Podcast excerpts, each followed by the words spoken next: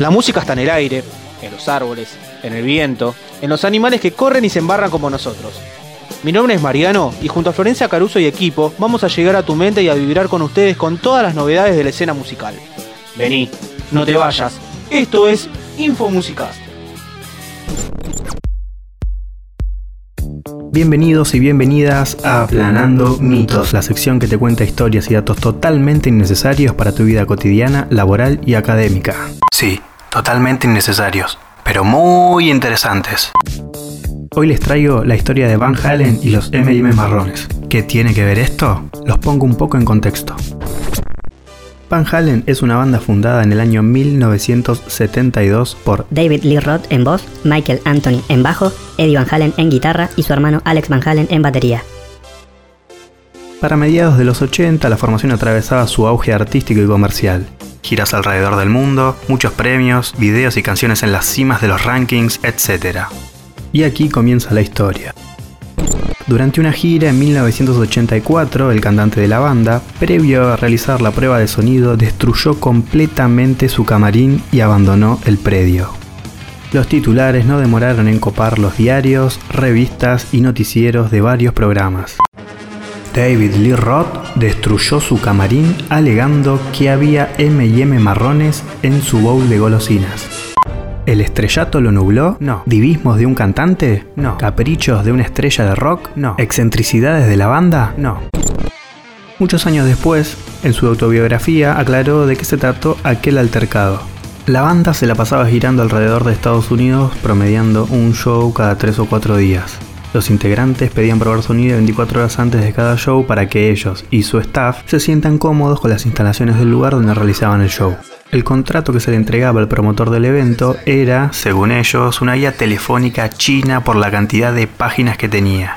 Luego de muchas veces de llegar a pruebas de sonido y ver imperfecciones en el armado del escenario, como luces rotas o falta de amperaje para poder desplegar el show con total normalidad, lo que demostraba que los promotores del evento no habían leído completamente los minuciosos requerimientos que solicitaba la banda. Cansados de esta situación, la cual no solo perjudicaba el no poder desplegar su show en total comodidad, sino que también un error de esta magnitud podía causar daños y peligrar la integridad física del público, la banda y su staff. La banda y sus managers tomaron la medida de incluir la cláusula 126, más tarde nombrada La cláusula Van Halen. Esta estaba colocada en el medio del contrato y decía, en el camarín debe haber un bowl de M&M, pero no debe haber ni uno solo de color marrón. En caso de haber alguno, el grupo no saldrá a tocar, pero cobrarían como tal por compensación. Hasta acá el aplanando mitos de hoy. Los espero la próxima con más data que quizás no te sirva para nada. Seguí escuchando Info Musicast. ¿El encierro de cuarentena te quema la cabeza? ¿Te acostumbraste a vivir en pijama hablando con tu perro y no sabes cómo vas a volver a la vida cotidiana? Relaja. Ponete los auriculares y escucha Info Musicast.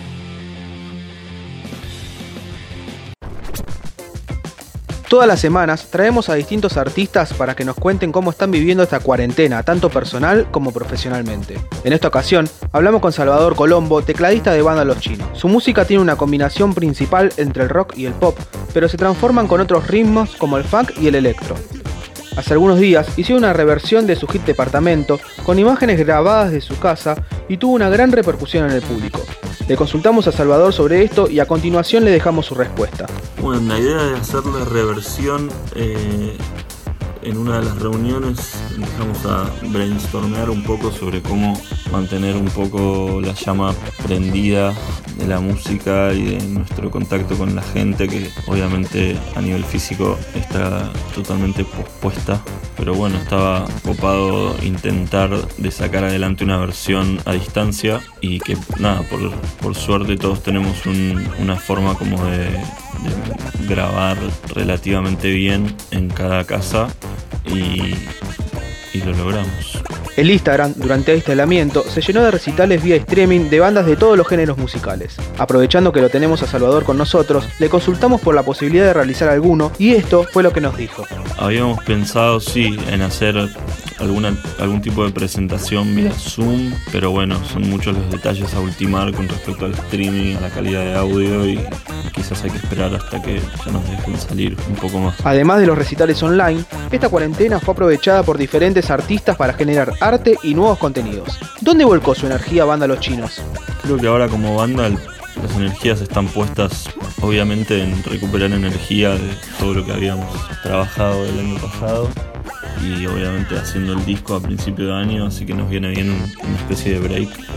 Pero obviamente que es un buen momento para, para sentarse con una guitarra y ver qué sale, empezar a, a jugar con ideas nuevas, cada uno desde su lugar y obviamente también nos, nos, venimos compartiendo un montón de cosas. Y por otro lado, sí, obvio, preparando el lanzamiento del, de los primeros sencillos y ultimando detalles de artes y cosas así. Hasta acá la palabra de Salvador Colombo, tecladista de banda Los Chinos, que vino a contarnos cómo viven profesionalmente este aislamiento que mantiene al mundo en alerta. No te vayas, que seguimos con más Info Musicast. La cuarentena se extiende y los eventos con aglomeración de gente se postergan por tiempo indeterminado. Los fanáticos piden a gritos ver a sus artistas favoritos y estos hacen lo que pueden a través de las redes. Hoy vamos a hablar de Red Bull Batalla de los Gallos, quien pensó en sus seguidores y realizó una competencia vía streaming. Para ponerlos un poco en órbita, Batalla de los Gallos es el evento de freestyle más grande de habla hispana. En estas fechas ya tendrían que estar comenzando las regionales de cada país para saber quiénes clasifican a la final nacional y logran un cupo en la final internacional que se realizará en Chile. El evento virtual se realizó en tres fechas en las cuales se consagraron como campeón el español Escone, quien fue campeón nacional e internacional de Red Bull en 2016, en la segunda fecha desde México Skyper y en la tercera y última logró obtener el título La revelación argentina de los últimos años, Zaina. Pudimos hablar con Capó 013, comentarista de Red Bull, jurado de FMS España y director del programa Hoy No Se Sale, quien tuvo la responsabilidad de ser el host del evento y esto nos decía con respecto a las expectativas. Yo creo que sí, que las expectativas se cumplieron, que la gente agradeció muchísimo el, el programa, por decirlo de alguna manera, y, y tuvo mucha audiencia y mucha buena crítica. Las inquietudes de los fanáticos pasan por si el evento finalmente se llevará a cabo este año de manera física. Las inscripciones para el torneo se encuentran abiertas y para los que todavía dudan si se hará o no, les dejamos un anticipo. Porque sí que sé con total seguridad porque así al menos se nos trasladó a, a los miembros de estas batallas de exhibición por parte de Red Bull es que va a haber la Red Bull físicamente no sé exactamente con qué medidas o de qué forma, pero sí se va a celebrar el evento. Lo que no sabemos es cuándo, ¿no? Pero yo creo que eso ha estado claro desde el minuto uno. Red Bull no se suspende, Red Bull no se cancela. Si ver una batalla de manera virtual les pareció algo raro o distinto a lo que solemos ver, Maritea, ganadora de la Regional de Bogotá y tercer puesto en la Final Nacional de Colombia en 2019, participó de la segunda fecha del torneo vía streaming y nos contó un poco de la experiencia vivida. Para mí no fue como tan nueva la experiencia porque igual yo ya se acostumbraba a batallar por medios virtuales y sin público. Incluso a veces en, las plazas, eh, cuando yo batallaba, batallaba hacia ese, había nomás cinco personas que eran los mismos freestylers, e incluyendo el jurado ahí. Entonces pues no había público.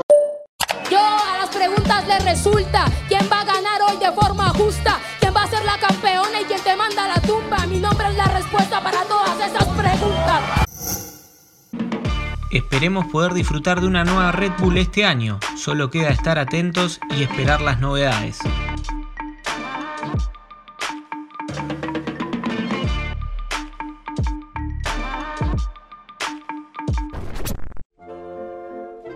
Todo lo que querés escuchar en los 20 minutos que tardás en hacerte una sopa de verduras bien calentita, lo encontrás en Infomusicast.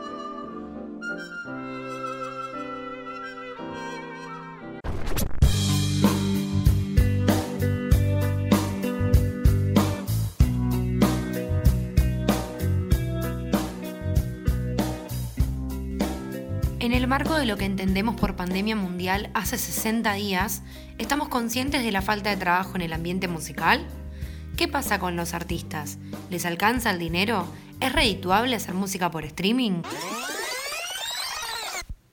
Tanto SADAIC, la Sociedad Argentina de Autores y Compositores de Música, como UMI, la Unión de Músicos Independientes, son dos asociaciones que buscan fomentar la organización laboral de los artistas, considerando la situación que nos atraviesa como país y mundialmente también.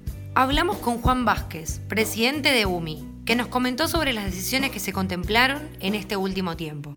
La UMI, en conjunto con Spotify, abren el Fondo por los Músicos, Músicas Independientes. Este fondo tiene como objetivo brindar asistencia a personas músicas y fomentar la reconstrucción de la escena independiente una vez pasada esta fase de aislamiento social.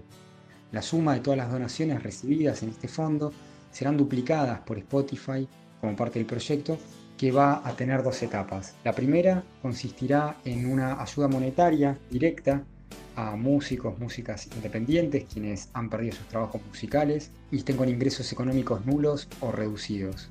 La segunda, cuando las autoridades lo permitan, vamos a organizar shows de bandas y solistas en su formato habitual, aunque sin público, desde salas de concierto o, o estudios. Estos shows van a ser transmitidos por streaming y con este fondo vamos a poder pagar los honorarios de los músicos y músicas que intervienen.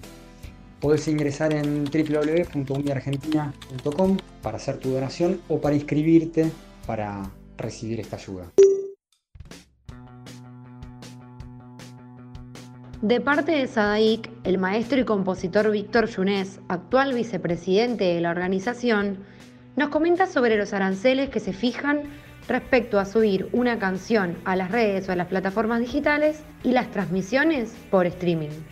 Los aranceles de hoy están fijados hace más de tres años y lo pagan sin ningún tipo de inconveniente las plataformas Spotify, Instagram, YouTube, Facebook, eh, sin inconveniente. Cualquier intérprete de música, cualquier autor, cualquier compositor que tenga ganas de subir una canción a la red, no tiene absolutamente nada que pagar porque ya las plataformas pagan ese derecho. El momento en donde esto cambia su situación y su forma de analizar es cuando alguien sube una actuación grande o chica, un concierto, algo en vivo, algo pregrabado, concretamente si una persona quiere ver esa emisión en las plataformas, debe pagar un acceso, un ticket. Esa emisión está restringida y condicionada por el pago de una entrada.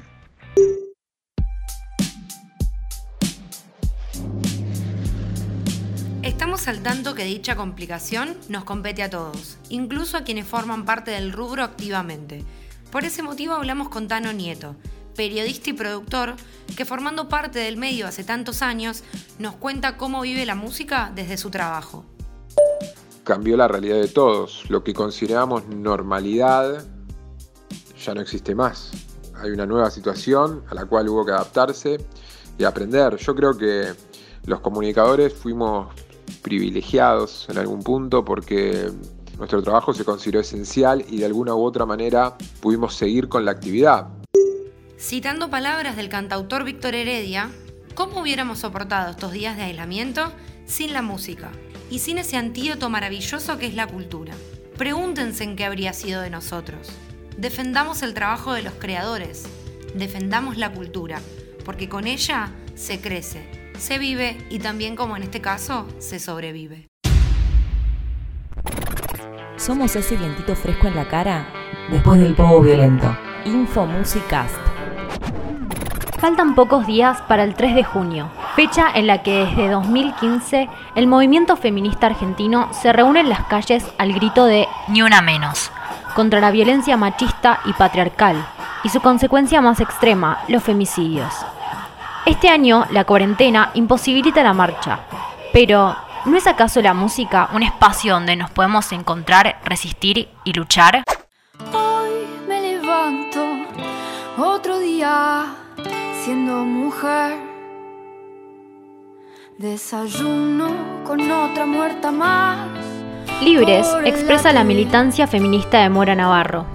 La música y cantautora nos contó sobre el momento en que escribió esta canción Libres surgió después del tercer Ni Una Menos. Recuerdo que fueron días muy movilizadores y muy angustiantes porque hubo una seguidilla de femicidios muy violentos y muy horribles. Y recuerdo también ver los medios exponiendo y culpando a las víctimas de estos femicidios como si fueran las culpables de sus propios destinos violentos, lo cual me pareció nefasto y realmente me movilizó muy horriblemente. Y surgió la canción con la idea de visibilizar toda esta cuestión que vivimos todos los días por ser quienes somos, porque cuando las cosas se visibilizan, se les da cierto tipo de espacio en la mesa para ponerlas en tela de juicio y para cambiar estas realidades tan violentas que vivimos.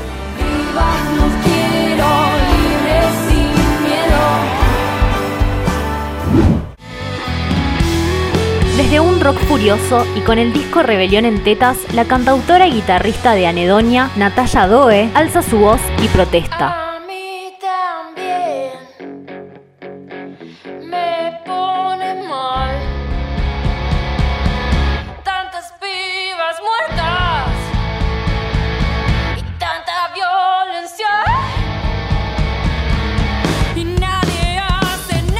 Para ella, luchar desde la música significa. Tiene que ver con el hecho de ponerse los pantalones y hablar de, de las cosas que pasan y no solamente de por ahí lo que le pasa a uno, que es lo que se suele escuchar en las canciones, me dejaron, me dejaste, te amo, te odio, y perseguir un mensaje que vaya como contra toda opresión.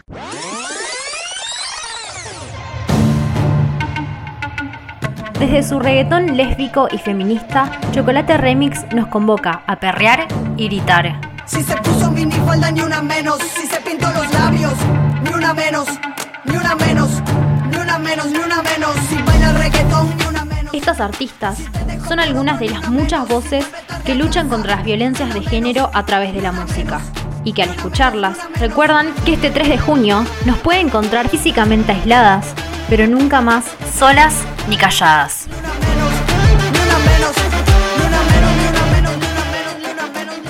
Si conoces algún caso o vos sos víctima de violencia de género, podés llamar a la línea 144 las 24 horas del día para recibir ayuda y asesoramiento.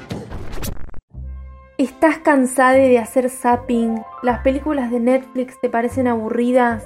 ¿Y buscas desconectar con algo que te relaje como quien camina bajo el solcito un domingo a la tarde? Infomúsicas, un podcast para hacer vibrar tus sentidos.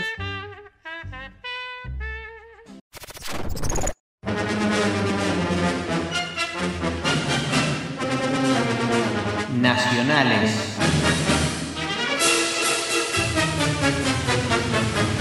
Salió un disco inédito de Cerati en colaboración con Mercedes Sosa. La sesión número 23 de Bizarrap con coronavirus ya tiene 5.3 millones de reproducciones en Spotify.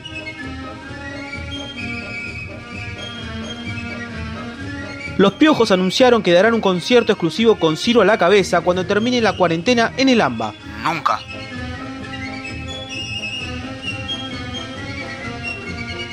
El festival Fase 3 ya tiene confirmadas las más de 15 bandas que tocarán con tapabocas y respetando el distanciamiento social.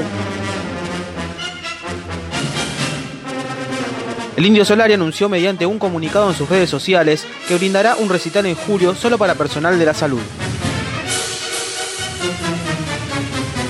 Virgin Records confirmó que su sello va a producir un disco de La Internacionales. Después de 29 años de ocultarse, Freddie Mercury anunció la reedición de I Want to the Freak con coros de Mauricio Macri como protesta a la cuarentena argentina. Un estudio de la Universidad de Massachusetts reveló que si Michael Jackson viviera, seguiría siendo pedófilo.